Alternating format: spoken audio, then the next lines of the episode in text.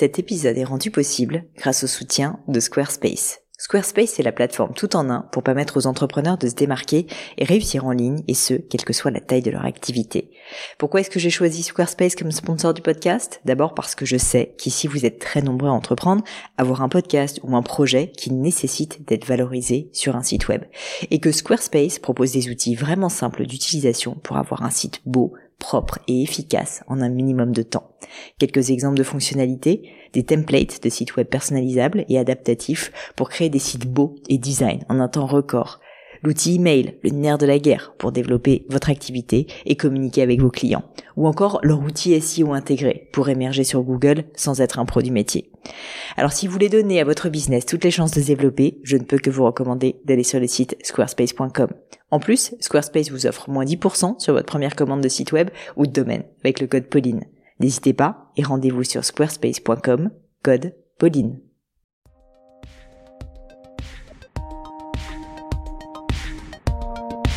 Hello, hello les amis, ici Pauline Agneau, j'espère que vous allez bien et je vous emmène aujourd'hui pour une nouvelle leçon. Alors vous le savez, les leçons, ce sont ces petits moments qu'on passe à deux, enfin à plus qu'à deux en réalité, parce que vous êtes maintenant assez nombreux à écouter le podcast, mais où je passe ben, une petite demi-heure avec l'un d'entre vous pour essayer de répondre et de réfléchir avec euh, lui ou elle à sa question. La question aujourd'hui est en l'occurrence une question de Shonéade, qui est la fondatrice de Petite Culottée, une très jolie marque de lingerie féminine, qui me dit comment perpétuer librement le sur-mesure au sein d'une marque. Concrètement, Shonéad se pose la question du dosage, à quel point est-ce qu'il faut laisser libre cours aux envies, aux desiderata de ses clients, et à quel point au contraire il faut un petit peu refermer les choix pour justement plus les guider, et puis aussi pour des raisons opérationnelles, bien sûr. Une question que j'ai trouvée très intéressante et qui évidemment en tant que fondatrice de Gemio, qui est une marque de joaillerie personnalisée, me parle beaucoup. Donc on a un petit peu parlé de l'histoire de Gemio, des cheminements par lesquels j'étais passée, par lesquels bah voilà j'avais pu évoluer, et euh, j'espère évidemment de tout cœur que cela sera utile à Chonéade et à vous tous. Mais je ne vous en dis pas plus et laisse place à cette nouvelle leçon. Salut Chonéade Bonjour Pauline Écoute, je suis ravie de t'accueillir sur cette leçon. Tu connais la coutume. Il s'agit d'abord de se présenter, puis ensuite de me dire qu'est-ce qui t'amène ici, quelles sont tes problématiques du moment. Euh, de quoi est-ce que tu as envie qu'on parle? Ben, Merci à toi déjà euh, de, de, me faire venir sur ce podcast. Euh, donc, je suis Chonéade, l'heureuse fondatrice de la marque de lingerie française haut de gamme Petite Culottée, une marque de lingerie pour les périodes délicates permettant de maintenir l'élégance et la beauté de la femme avec singularité. Et donc aujourd'hui, ce qui m'amène, c'est une question euh, assez existentielle. Comment perpétuer librement le sur-mesure au sein d'une marque? Ah ah et alors, qu'est-ce que tu veux dire par là? Est-ce que tu peux expliciter Qu'est-ce qui t'amène à te poser cette question? Et qu'est-ce que tu veux dire perpétuer, euh, perpétuer le sur-mesure? Euh, alors en fait, euh, c'est que Petite Culottée, c'est vraiment une marque qui essaie de, répondre à toutes les attentes des femmes. Et donc au fur et à mesure, on a toujours des questions en fait qui, qui arrivent sur le sur-mesure, notamment avec les matières, la personnalisation, etc. Et justement, ma grande question, c'est comment euh, tu arrives, toi, à perpétuer librement le sur-mesure au sein d'une marque, euh, notamment, bah, voilà, quand on prend l'exemple de Gemio, euh, tu, on a vraiment la possibilité de faire du sur-mesure sur des bijoux pour en avoir euh, sur moi au moment où je te parle. Je sais que c'est vraiment quelque chose qui est compliqué et, euh, et voilà, je, je, pense que tu es la personne la plus la plus en adéquation pour répondre librement à cette question. et, et, et, en fait, euh, qu'est-ce qui t'amène à te poser la question? C'est des problématiques de production, c'est des problématiques de marketing, c'est euh, euh, qu'est-ce qui fait en fait que tu te poses la question? Mais en fait, ça va être vraiment assez large. Ça peut être des problématiques au niveau de la matière première, notamment on travaille le lin comme on est une entreprise normande, donc on peut pas forcément faire du sur-mesure sur avec telle ou telle matière. une cliente qui veut de la lingerie, je sais pas, rose bonbon, on est sur euh, sur du coton biologique, donc on peut pas faire toutes les teintures. Enfin voilà, ça peut être au niveau de la production, ça peut être au, niveau aussi de l'ADN fort euh, de perpétuer justement euh, ce sur-mesure au sein de la clientèle. donc ça reste assez large, mais au fur et à mesure, ça va faire quatre ans aujourd'hui que la marque existe. C'est vraiment une, une question qui persiste en moi. C'est est-ce que je vais pouvoir perpétuer justement ce sur-mesure au fil des années? Bah, écoute, alors si ça te va, Chonéat, ce que je te propose, c'est que je vais te parler, euh, je n'ai pas envie que ça dure trop longtemps, mais te parler brièvement de, des phases par lesquelles on est passé au niveau de la personnalisation et du sur-mesure chez Gemio. Donc déjà, ça pourra peut-être te donner aussi, euh, et je vais l'expliquer du coup ce qui s'est passé, ça te donner des pistes exactement, parce que je vais te parler de nos réflexions Je sais pas s'il y a une bonne réponse et je pense surtout que c'est une question de dosage, euh, comme malheureusement beaucoup de choses. Mais euh, mais en tout cas, ce que je peux te dire, c'est que nous, quand on a lancé Gemio initialement, l'idée c'était de faire ce que j'appellerais de la demi-mesure, c'est-à-dire qu'en fait, il y avait des modèles qui étaient prédessinés par nous, mais il y avait la possibilité par chaque client de composer finalement le bijou comme il le souhaitait en choisissant la pierre et le métal. Ça c'est quelque chose qu'on a toujours gardé chez Gemio. Donc en fait ça veut dire qu'il y a quand même un motif qui est préexistant, un design qui est préexistant. Si j'ai bien compris c'est le cas pour toi aussi. Euh, et par contre on peut choisir concrètement la couleur de la pierre et euh, et, euh, et le et le métal, mais dans un panel que nous on a présélectionné, c'est-à-dire qu'on leur dit pas euh, vous prenez tout ce que vous voulez. Non, c'est il y a soit du saphir, soit de l'émeraude, soit du rubis. Enfin voilà. Donc il y avait quand même, euh, on va dire quelques guidelines. voilà. Euh, ce qui s'est passé assez rapidement, c'est qu'on a commencé à avoir des demandes entrantes et c'était très tôt hein, dans l'histoire de Gemio, deux personnes qui nous disaient moi, ce que je veux, c'est euh, un bijou, en gros, que j'ai dessiné. Euh, c'est vraiment, euh, bah, finalement, un bijou que j'ai imaginé moi, et donc je veux arriver avec un dessin, je veux arriver avec une idée, et je veux que vous le fassiez pour nous. Et pour tout dire, au début, bah, c'était le commencement. Hein, on n'avait pas beaucoup de clients, on n'avait pas beaucoup de ventes, et donc on s'est dit, bah, pourquoi pas, on peut essayer. En plus, ça va nous apprendre nous à mieux connaître le métier de joaillier, parce que finalement, ça nous donnera des idées de design, ça nous permettra de les faire. Et donc, on a accepté de le faire. Et donc, au début de Gemio, et ça, je dirais que c'était la première et la deuxième année, on a très régulièrement accepter ce que j'appelle du 100% sur mesure, c'est-à-dire vraiment quelqu'un qui arrive avec une idée, comme si toi tu vois une femme arriver et te dit euh, moi je veux telle petite culotte, mais vraiment elle la design de A à Z, elle fait le patron limite, et ensuite euh, et ensuite tu la réalises techniquement pour elle. Parce qu'évidemment ce qui se passe dans ce genre de cas, c'est que euh, bah, la personne quand elle vient de voir, elle a une idée, mais c'est pas forcément techniquement exactement comme ça que ça va être réalisé, et donc il y a quand même tout un une interprétation qui est nécessaire finalement par la marque. Bien sûr ça, on l'a fait pendant quelques temps et au bout de deux ans, on s'est rendu compte que c'était pas notre cœur de métier. Il y a des gens qui le font et qui le font très bien, mais que nous, justement, on voulait revenir à ce que j'appelle donc plus de la personnalisation ou de la demi-mesure un peu comme des tailleurs, tu vois, il y a le tailleur sur mesure et puis il y a celui qui va adapter un tailleur à ta morphologie. Ben nous, on était plus là-dedans aussi plutôt sur les matériaux du coup, euh, parce que euh, bah, on s'est rendu compte qu'en fait effectivement c'est un métier de fabriquer un bijou 100% sur mesure et que nous la manière dont on voit la joaillerie c'est que quand on fabrique un bijou on doit le concevoir pendant très longtemps, le tester, faire en sorte qu'il soit robuste, etc. Et que finalement tu vois le 100% sur mesure, euh, bah, ça nous permettait pas d'aller aussi loin qu'on le voudrait dans la qualité et puis dans euh, les, tests quoi concrètement de, de, fabrication du bijou. Donc ça c'est le premier point. Et puis le deuxième point il était réel aussi, c'est que moi j'ai commencé réellement à me dire mais en fait si jamais on on est une marque avec des, une marque, elle a des designs, elle a des produits. C'est quand même important en fait qu'elle ait une identité de produit. Si jamais tous nos clients réalisent leur rêve et font un bijou qui est leur bijou, mais finalement pas notre bijou, nous on est presque plus des fabricants à ce moment-là pour eux, bah, ça pose problème parce qu'en fait on perd complètement l'identité produit de la marque. Oui, l'ADN de la marque, bien sûr. Exactement. Et donc je me suis rendu compte, si tu veux, qu'il y avait une autre question qui n'était pas juste la question euh, en fait de la faisabilité technique de ces bijoux sur mesure, c'était que profondément pour qu'on soit une marque et non pas un artisan qui fabrique des bijoux euh, pour ses clients, ce qui est hyper légitime aussi, bah, en mhm. fait, il fallait qu'on ait nos propres designs de produits. Et donc, à ce moment-là, on a pris la décision d'arrêter le 100% sur mesure et de rebasculer donc sur la personnalisation pour, en fait, être nous garants, si tu veux, du produit, mais par contre, de laisser une ouverture au travers des pierres et des métaux qu'on choisit. Donc ça, c'est un peu euh, le cheminement qu'on a eu. Et maintenant, ce qu'on fait, c'est qu'en fait, on laisse donc toujours nos clients choisir la pierre, le métal. Donc ça, c'est de la personnalisation. On leur explique comment faire, etc. Mais comme je te l'expliquais, en choisissant finalement nous les métaux et les pierres disponibles. Et chez Gemio, par exemple, il ne va pas y avoir forcément sur tous les produits toutes les pierres et tous les métaux disponibles. Parfois, en fait, on fait des choix qui sont des choix produits, qui sont des choix, euh, tu vois, artistiques, euh, qu'on va faire euh, et qu'on va proposer à nos clients. Si jamais il y a une demande externe qui nous dit ah mais moi j'aimerais bien telle pierre et telle pierre, bien souvent, on peut s'organiser justement pour répondre à cette demande et donc euh, faire euh, à nouveau quelque chose d'un petit peu personnalisé. Mais dis-toi que si jamais tu montres quand même euh, une, gamme, une ouverture de gamme, en général quand même 80% des gens, 90% des gens choisissent en fait ce que tu vas proposer.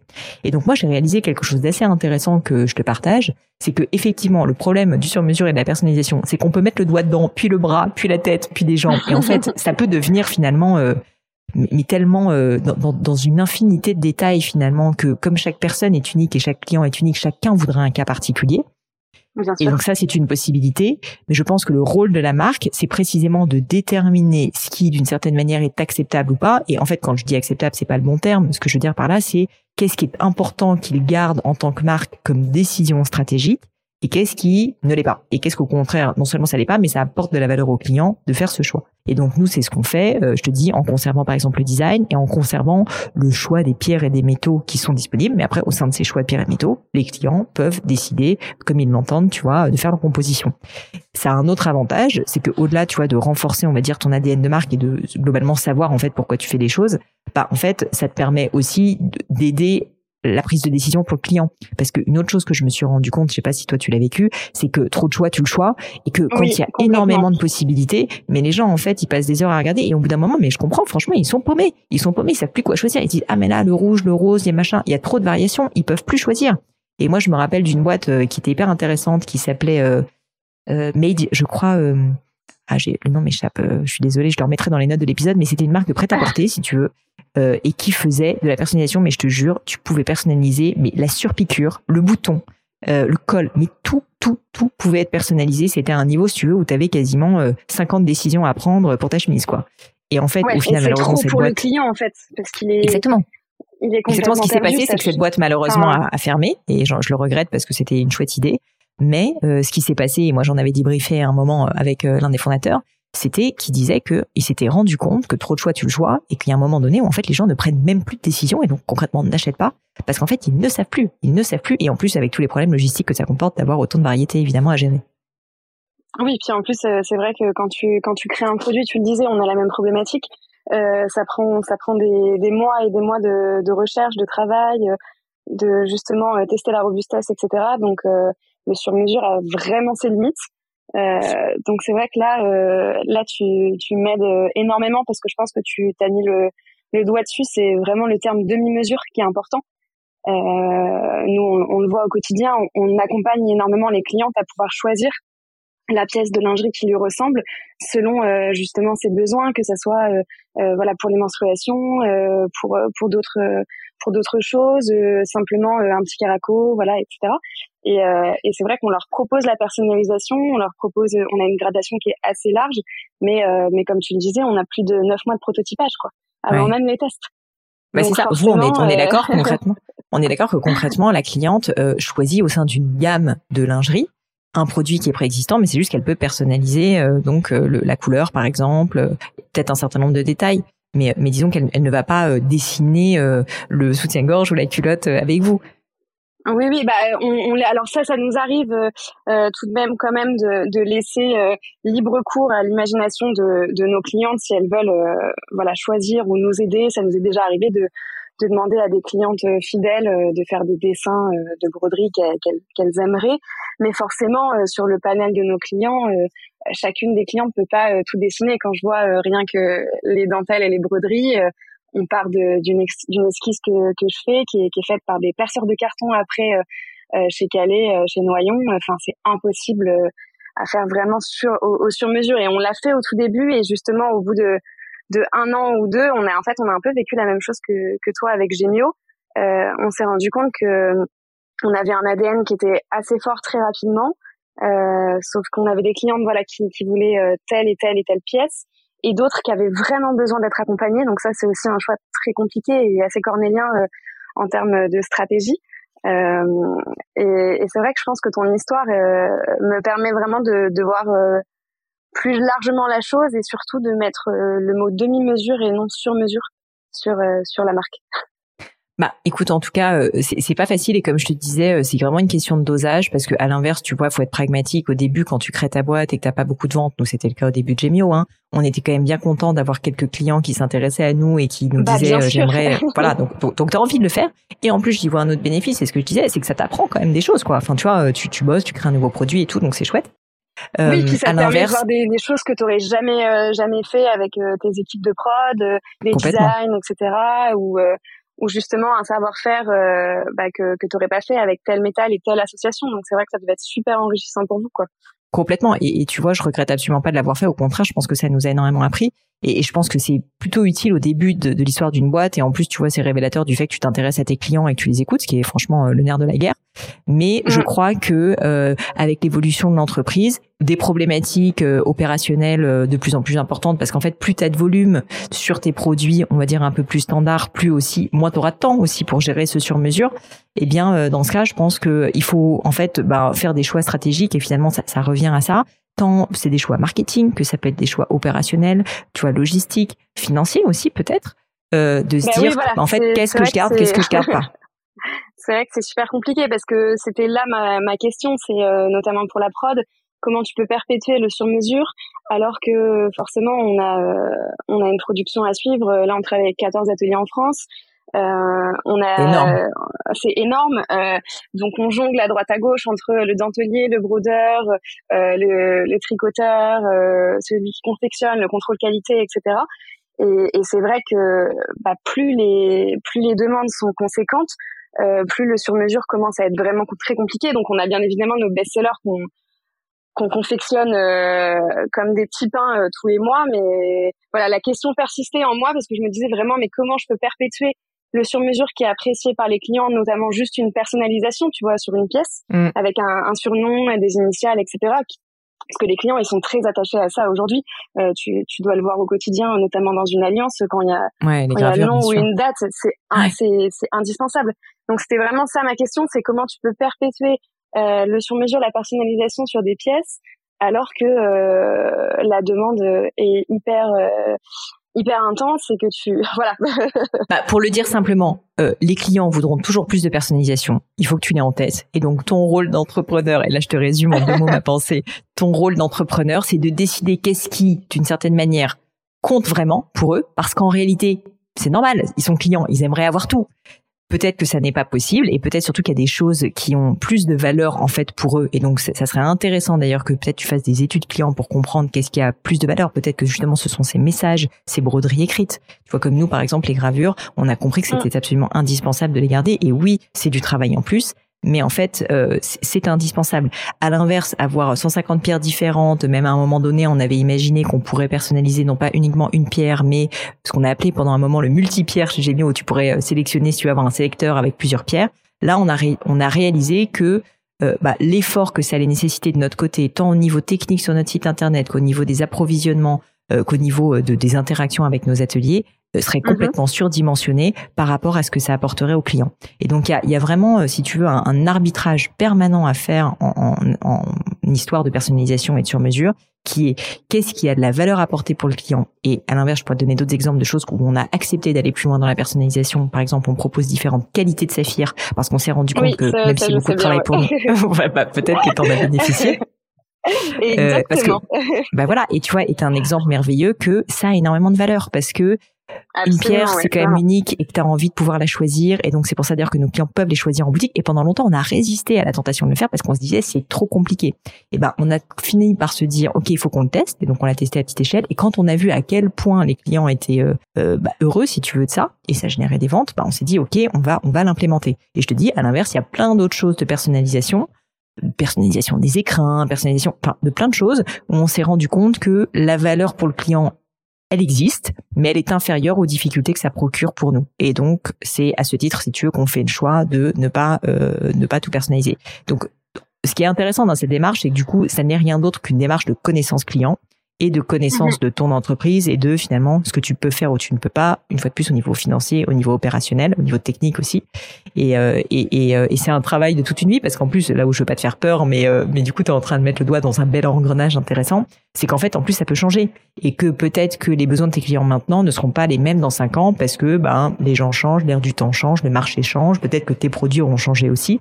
Donc moi, je dirais qu'il faut que tu aies en permanence à l'esprit que euh, quel est le bon dosage? Tu dois te poser la question en permanence, quel est le bon dosage? Est-ce qu'il faut que je rajoute ça? Et ça, une petite, euh, tu vois, un état d'esprit de test peut être intéressant aussi. Tu, tu dis, ah bah là, j'ai un, j'ai un soupçon que peut-être euh, ben, cet élément pourrait être personnalisé et ça pourrait apporter de la valeur pour mes clients. Hop, comment est-ce que je fais pour le tester à petite échelle? Le, le tester à petite échelle. À l'inverse, tu te rends compte que ça marche pas, bah tu le retires.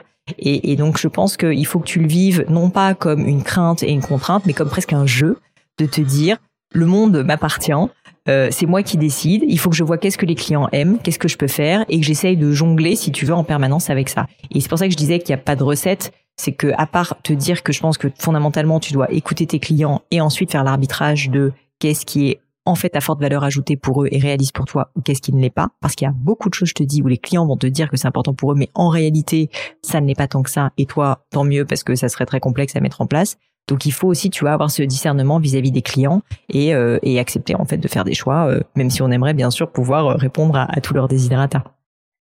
Ok, ouais, très bien. Bah écoute, très très clair parce que c'est vrai que c'était assez assez compliqué assez compliqué pour moi parce que c'est vrai que au sein de Petite Culottée, on essaie déjà que ça soit vraiment totalement unique avec des mm. dentelles et des broderies qui sont créées pour la marque. on dépose toutes nos dentelles et broderies, donc ça c'est déjà vraiment assez unique. En lingerie, c'est incroyable. Bah, euh, il y a quatre ans, euh, voilà, c'est vrai que quand j'ai rencontré mes ateliers, euh, j'ai eu la chance que les, les deux grands les plus célèbres de France me disent oui avec mes minimums de quantité, etc. Ça, c'est déjà vraiment incroyable et, et, les clients, on sent que elles sont, elles sont vraiment fanas de ça. Et, et c'est vrai que ça peut être très intéressant de justement voir quel est le bon dosage et, et toujours, toujours garder en tête que on a beau l'impression que ça, peut être important le packaging ou telle ou telle chose, alors qu'en fait euh, c'est ça sera derrière euh, un infime détail qui euh, leur plaira davantage quoi. Et, pour terminer peut-être sur ce point, vraiment avec euh, la, croissance de, de, ton entreprise, et je te le souhaite, tu vas forcément aller vers quand même une rationalisation, si tu veux, de tes produits. De, euh, tu vas à un moment donné voir émerger des produits dans tes dentelles qui seront des produits best-sellers, qui vont prendre une grande part de ton chiffre ah d'affaires. C'est quelque bah, chose de naturel.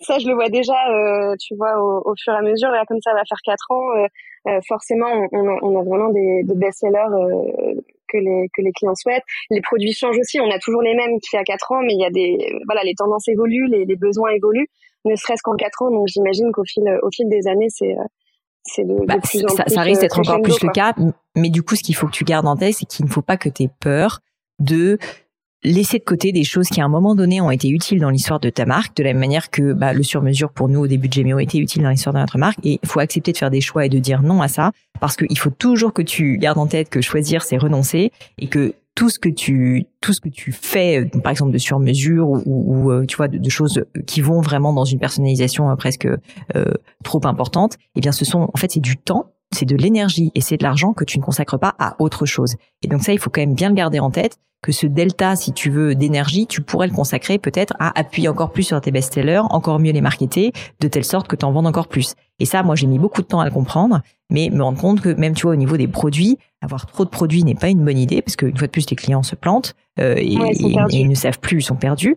Euh, mais en plus, euh, mais en plus de ça, bah finalement, c'est du travail de l'entretenir, parce qu'il faut s'assurer que les photos sont encore au goût du jour, il faut changer les textes, il faut que les prix soient à jour. Enfin, c'est du travail. Et donc, il faut souvent, on se dit ah non mais c'est pas grave, je le laisse. En tout cas, ça tourne tout seul. Mais c'est faux, ça ne tourne jamais tout seul.